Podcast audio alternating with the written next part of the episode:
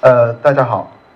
我是那个游击期的前站长，现在游击期已经不是我负责了，是我的一个合作伙伴在负责了。呃，我的名字叫陆家贤，然后今天想和大家聊一聊，独立游戏是如何在中国活下来的。其实，从今天后面那么多的正在做展示的游戏，大家能够看到，独立游戏在中国不但活下来了，而且活得非常好。嗯。简单介绍一下吧，就是我之前是在游戏机 .com 在做这样的一个游戏网站，但现在我在做的呢是一个游戏工作室，它的名字叫木七七，就是前面增加了一个 M，M 的意思既是 make 制造的意思，也是 mobile 移动的意思，所以我们是做手机游戏的。他们的 slogan 也只差一个字，一个叫总有好游戏，一个叫总做好游戏。这是我们现在的游戏的名字，叫做《冒险鱼挖矿》。这是一个不那么独立的游戏，它是放置类的，它也是像素的。那今天主要是想跟大家讲一讲我自我前几天写的一篇文章，跟大家分享一下，分享一些我的经历。几天之前，我在我的那个知乎专栏上面，嗯，就左上角的那个木奇奇游戏工作室，写了一篇文章，名字叫做《原来不会复制粘贴的客服那么稀有》。里面说了一些我亲身经历的一些事情，我们团队亲身经历的一些事情。就作为一款游戏，我们提供了一个按钮来收集玩家的意见，然后和玩家进行互动。我觉得这是一件非常非常理所当然的事情。然后为此，我们还准备了一个客服来应对玩家提出的各种稀奇古怪的意见，因为我们非常的清楚，我们的游戏做的还有很多很多的缺陷。所以在我们的游戏里面，客服是长成这个样子的。嗯，我们本来以为我们做了一件很稀疏平常的事情，也就没太把它当一件，没太把它当一回事儿。然而，那我们呢万万没有想到的事情是，我们在后台收到了很多非常非常奇特的反馈。字太小了，呃，那个我给大家读一下吧。就首先是。玩家发了一个赞加一个言表情，然后我们的运营负责人就直接回了两个颜文字，然后用户开始惊呼：“客服大大貌似不是机器人，好棒哎，这么亲切！刚刚在贴吧发完感想，为了钻石游戏真的很赞，等晚上小伙伴小伙伴到齐了，推荐他们一起玩耍。”然后我们的客服回答说：“拉着小伙伴一起入坑吧。”然后用户说：“告诉我你不是机器人，并且这不是在梦境。”我们再来看一个例子，这个文字比较大。同样的，就当用户知道在反馈后台上面是一个真人，是一个不是复制粘贴、千篇一律的文字的客服的时候，玩家给给出来的反馈是如此的让我们振奋。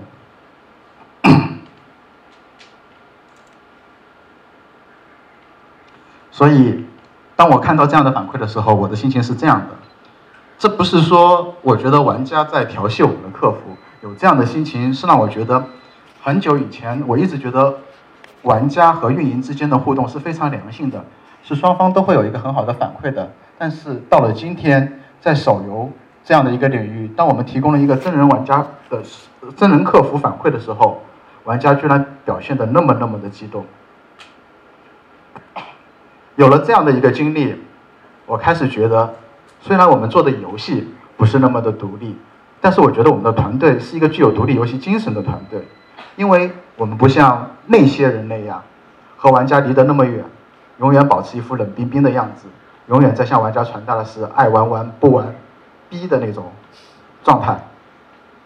其实，在很早很早的时候，我对于独立游戏，就是我在从游戏七七的时候开始接触独立游戏的时候。我对独立游戏的界限是模糊的，我也一直在和很多朋友在探讨什么是独立游戏。我虽然有时候会说《冒险与挖矿》是一款独立游戏，也参加了这一次中国独立游戏的那个 Indie Play 的那个征集，虽然最后没有入选，是因为我们太商业了，但总是说的不那么肯定，因为我认为独立游戏他们应该是这个样子的：时空幻境、风之旅人、纪念碑谷。我的世界，我一直觉得我自己做的游戏和他们相提并论还有太远太远的距离。而且我一直认为独立游戏的标准是我自己也达不到的，就是我们之前做的那款冒险游块达不到的。在我心目当中，独立游戏的标准是这些：游戏的开发团队人员很少，而且每一个人都身兼数职，可以做策划，也可以做技术，可以是美术，也可以写 shader。那同样的，没有商业投资的背景，游戏必须是纯原创的。我们的游戏是一个网页游戏授权的改编版本，我们获得了角川书店的 RPG Maker Ace 的授权，所以我们不是纯原创的。那同样的，在技术、玩法、美术上面，至少有一项非常非常的牛，对啊。这三条是我心中独立游戏的标准。哦，还漏了最重要的一条，游戏要不赚钱。因为曾经有一个前辈是这样跟我调侃的，他说：“现在的小团队的游戏只要不赚钱，就立马说自己是独立游戏。”听到这句话的时候，我觉得我脸上火辣辣的，这脸打得啪啪啪的响。这条肯定是不对的，大家不要记下来。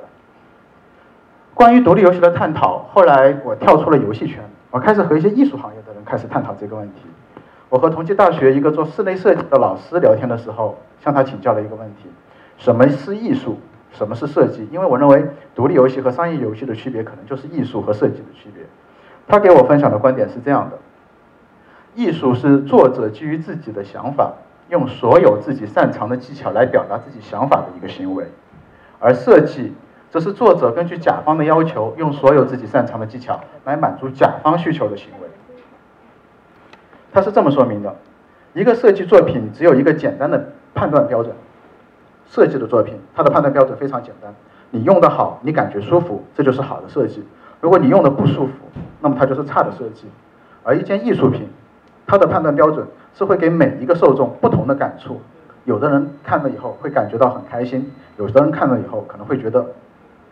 不那么舒服。这样的差别是一个艺术品所必须，就这种尖锐的自我意识的表达，是一个艺术品必须具有的那个基本的一个特点。根据他的这个观点，我修正了自己对于独立游戏的定义。我认为独立游戏就应该是来源于一个非常希望表达的观点，而不是商业利益。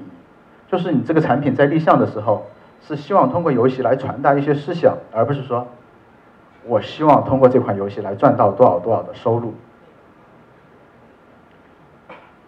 于是我开始思考，我当初在。打算做《冒险游乐矿》手游版的时候，是基于商业目的的考虑，还是基于我想传达一些观点的考虑？我到底做的算不算是一个独立的游戏？我自己认为的独立游戏啊。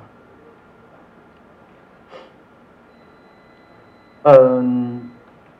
从头说起，我做《冒险游乐矿》的起因是因为我在游击期的时候，在游击期的时候，我接触了很多很多的国内的独立游戏的开发者。呃，问一下大家，就是大家知道有七七的人举下手好吗？哦，好，谢谢大家，谢谢大家，还是比我预想的多一点。我一直以为这是一个非常非常小众的网站。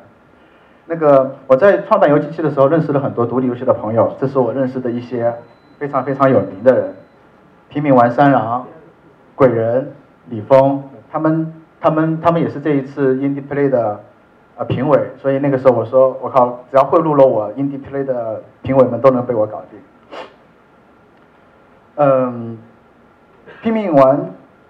游戏的站长三郎，他是那个断野无英雄坛的制作人。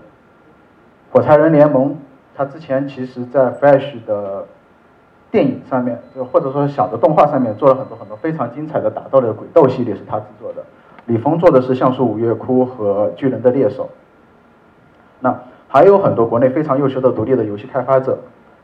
比方说在 Steam 上面售出了两万份的《高考恋爱一百天》的制作人炒饭，还有在 App App Store 上面多次被推荐的夏季频道，它的制作人林博卓和那个地下城堡的制作人徐小懒，都是我通过游戏机那个平台去认识的。在和这些大神们沟通的时候，我们发觉。他们通过独立游戏都获得了不错的收益，能够帮助他们和他们的团队继续做下一款他们自己喜欢的游戏。但是，我也发觉更多的在追寻着独立游戏的人，他们没有赚到那么多的收益，甚至于他们在为自己的生计所感到痛苦。呃，次元素之战、云海航行人景冲的作品，他的这款作品在日本和中国都有非常，在日本和中国两个 Flash 多个 Flash 游戏网站上面全部都排到前列。呃，这右右右上角的这一款是《战斗无止境》，它的作者鸟豹就通过在 K 站上面大概获得了一万多人民币的收益。左下角就是三郎的《断野无英雄谈》，啊，具体数字不说了，反正他一直在给我发哭泣的表情。右下角的这款作品可能知道人比较少一点，夜兔 AVG 工作室做的《陈幻杀》，呃，陈沙幻，陈沙货。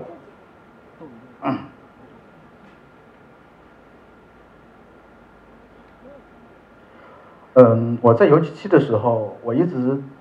在思考一个问题，就我觉得这些游戏都非常非常的不错，他们的玩家或者说他们的受众都有上万或者是过十万的用户，但是为什么他们没有办法获得和他们的作品相匹配的一个收入，能够让他们来做下一款他们自己想做的游戏呢？这个时候我就作为一个独立游戏的爱好者吧，我觉得我应该为大家做一些什么事情，所以我我就在尝试说，能不能够我来帮助这些独立游戏的开发者来做一些商业化的尝试，因为我和我和这里面的每一个制作人都聊过，他们对于商业化呃，他们对于他们的作品的收益低，其实有着不同的原因，比方说陈沙货的那个作者。他的想法就是，我希望我的作品应该是免费的，因为免费了才能够更被更多的人玩到。那我跟他沟通过这个问题，说是不是说，如果我们把作品卖出一定的售价，多出来的这一部分收益，用来去找渠道或者来找推广的推，来做一些推广的事市场活动，让更多的人知道这款产品，它的它更能够帮助你去实现你的梦想。同样的这些问题，我也跟其他人说，仅从是因为学业的。关系他没有打算，暂时没有打算做下一款产品。鸟豹我跟他有聊过，他那个时候是因为正在读大学，后来，后来我跟他在沟通的时候，他说他觉得自己的技术能力还不够，所以去一个商业化的团队里面去做，去去进行了学习。但是《真的无止境二》我一直没有得，没有没有等到消息。那同样的，在这个里面，嗯，我后来就联系了另外一款独立游戏的。叫做冒险野外矿，就是我们这一款产品的网页版的开发者曾云奇。然后我们跟他来商量一件事情，说你做了网页版的游戏，那么手机版的游戏你是否打算做？当时他给我的答复是说，我们团队很小，我并不希望说我们团队分出精力来做一些呃移动端的开发的尝试，它有风险。呃，对于我们来说，网页版的这个收入对于我们来说已经足够了。然后我就跟他说，那能不能够我来帮你们做这个网页版的呃？移动端的开发，我们来给你们一笔授权金，同时我们手游版的收入有了收入以后，我们再给你一定的分成，在整个过程当中不会占用他们的时间，也不要求他们去修改现在的游戏，所有的一切双方是并行的，在这种不打扰他们的情况下面，独立的完成手游版的开发，这样的模式，冒险野挖矿的那个开发者就说，哎，可以尝试一下，所以就有了我们的冒险野外矿的手游版。我一直认为，好的游戏就应该有好的收入，而收入不是来源于对玩家的伤害，不是来源于对原作品的伤害，相反，恰恰应该是来源于对玩家的尊重，来源于对原作品精髓的延续。嗯，到，反正我们的作品，呃，我们的手游版是在七月二十一号时候上线的，安卓渠道上线了，那么。从目前来看，我们的这个收入对于曾云奇来说还是一个比较好的一个收入情况，能够让他每个月多那么一笔钱，帮助他去 cover 他团队的成本。我觉得，对于我这种不擅长做游戏的人来说，或许帮助独立游戏的开发者，让他们能够更专心的去做做好他们的作品，去培育他们自己的 IP，而商业化，而一些在其他平台上面的尝试，交给。我这种可能说更喜欢做运营，更喜欢去做一些参与性的工作，而不是原创性工作的人来说，才是对整个独立游戏圈更好的一种尝试。未来，我希望能够和更多优秀的独立游戏开发者合作，希望能够帮助他们做很多在收益上面的尝试，能够让他们安心的做他们自己喜欢的好游戏，而不是纯粹的被那些财务投资者绑架去做那些违背本心的游戏。嗯，最后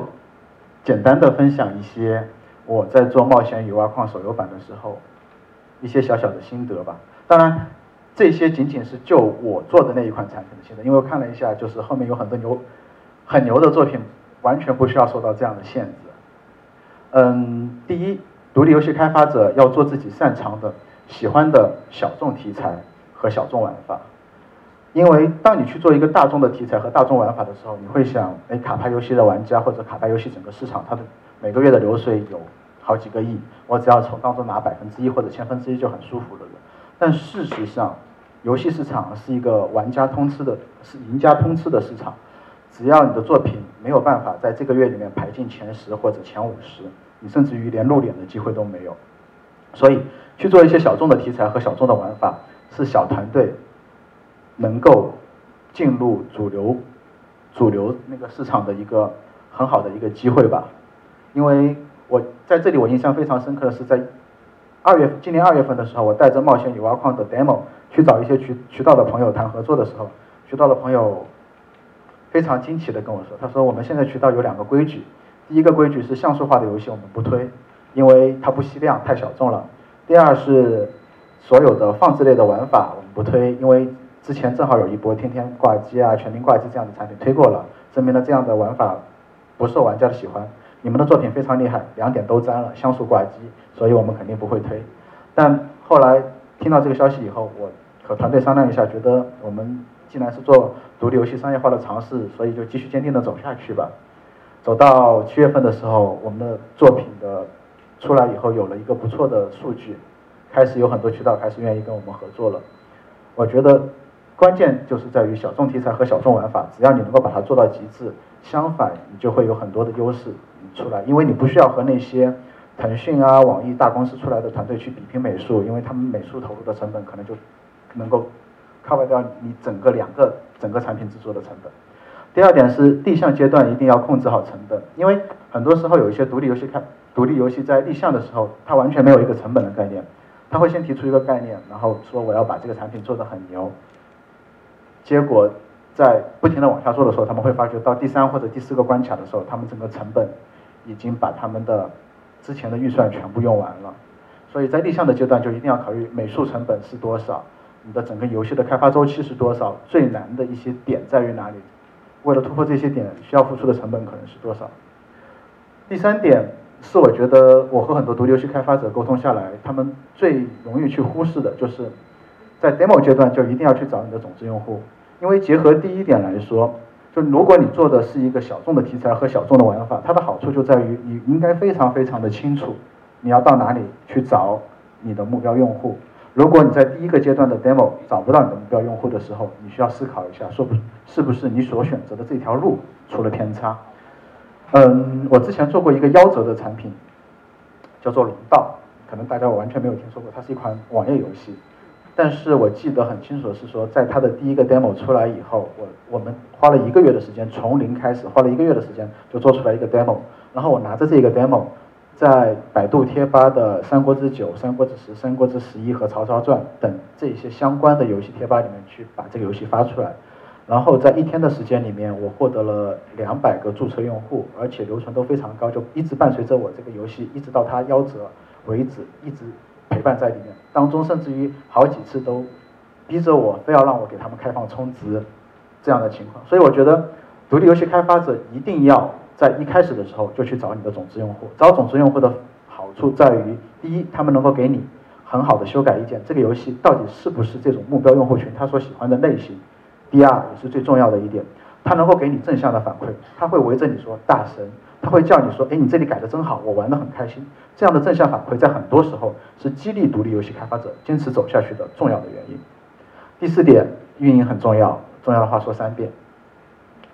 呃，什么是运营？运营就是你去和你的用户沟通，你去和你的用户交流的这样的一个过程。你需要做一些活动来调动他们的积极性，让他们知道你在干些什么。甚至于很多时候你写一个你的开发日志给你的用户看，这也是一个简单的运营的手段。嗯，我一直要求我，我一直要求我的那个运营的负责人，在不管有事没事，都要在自己的官网上面去制造各种各样的活动，来让用户感觉到一个参与感。因为我们很多时候在说二次元用户特点。在说九零后用户特点的时候，都会提到一点，就是这批用户他有一个非常强的参与的欲望，所以我们现在的游戏一服和二服的角色的呃那个服务器的名称全部是玩家提供的，然后我们在游戏里面后续会更新的很多的英雄的角色，也是由玩家来提供的，这一切都是为了让玩家有一个参与感，我把这些全部归到运营里面去。第五点，玩家是上帝，但他们不知道自己的需求。就很多时候，玩家会说：“我要更爽，我要更快，你要把难度降低，你要把我的数值成长提提升的更快。”但如果我们完全按照他们的需求去做的话，结果就是你会发觉，你一个月开发出来的游戏内容，玩家一一个星期里面就能够帮你消耗完，然后他们做出来的选择就是流失。所以一定要辩证的去看玩家告诉你的意见，然后用开发者聪明的方式来满足他们的需求。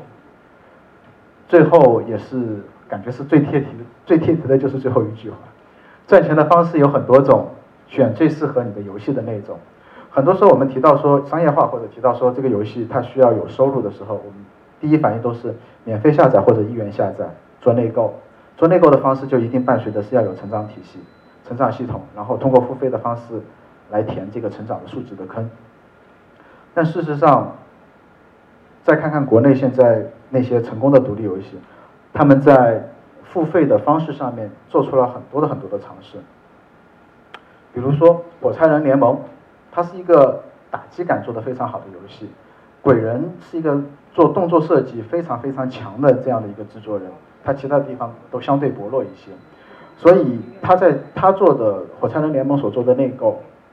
是允许你去购买不同的角色，每一个角色都有不同的攻击动作。通过华丽的工作动作、华丽的攻击动作来吸引玩家进行付费，但事实上，火柴人联盟最大的收入来源也不是来源于内购，而是来源于它的广告收入。因为它这款产品打起来非常爽，所以它的 DAU 很高。他最后发觉，他在游戏里面内置的广告的收入大于他的下载和内购的收入。他做的比较巧妙，他是说，如果你想早点玩到新的英雄的话，你又不愿意花钱。最简单的方式就是你每天可以打开来，主动去点广告，若干次以后，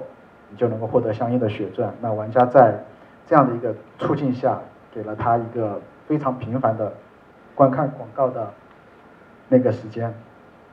好，还有一个就是像高考恋爱一百天这样，他们是通过 Steam 的付费的下载的方式和实体光盘的方式来获得收入。所以选择和自己的游戏相符的类型的收费模式，我觉得是非常重要的一点。我的演讲就到这里，谢谢大家。这是我的联系方式。谢谢陆嘉贤。大家有问题吗？因为时间比较紧张，可以问一个问题。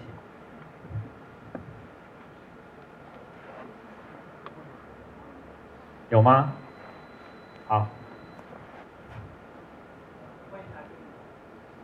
把麦克风开一下，长按。啊，问一下，就是你们做这个手机版，多少人花了多少时间？嗯，核心的开发团队就不算我这种打酱油的，核心的开发团队大概是初期的话是三个技术，一个美术，一个策划。这里有有有一点要说明一下，是因为我们拿到了角川书店的 RPG Maker 所有素材的授权，所以在美术这边我们其实只有一个 UI 美术，没有任何原画或者说做角色的美术，这点会比较特殊一点。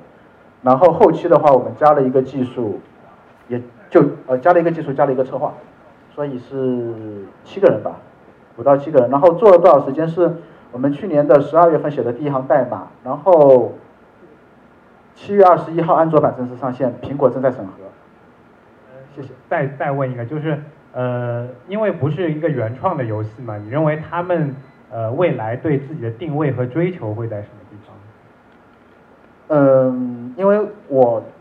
对于那个独立游戏商业化的思考，跟我的团队有做过分享，所以我们比较开心的一点是在于和其他团队不一样，我们会做各种各样类型的游戏，只要我能够找到愿意和我们来做这种合作的独立游戏的话，我们可能会去做文字版的 A B A B G 游戏，我们会去做动作游戏，我们会去做各种各样的游戏。所以我觉得他们很开心的是说，我能够尝试做不同的游戏，而且我都能够和这个领域最牛的人来做，因为都是独立游戏里面会做的比较好的产品才会合作嘛。谢谢，谢谢。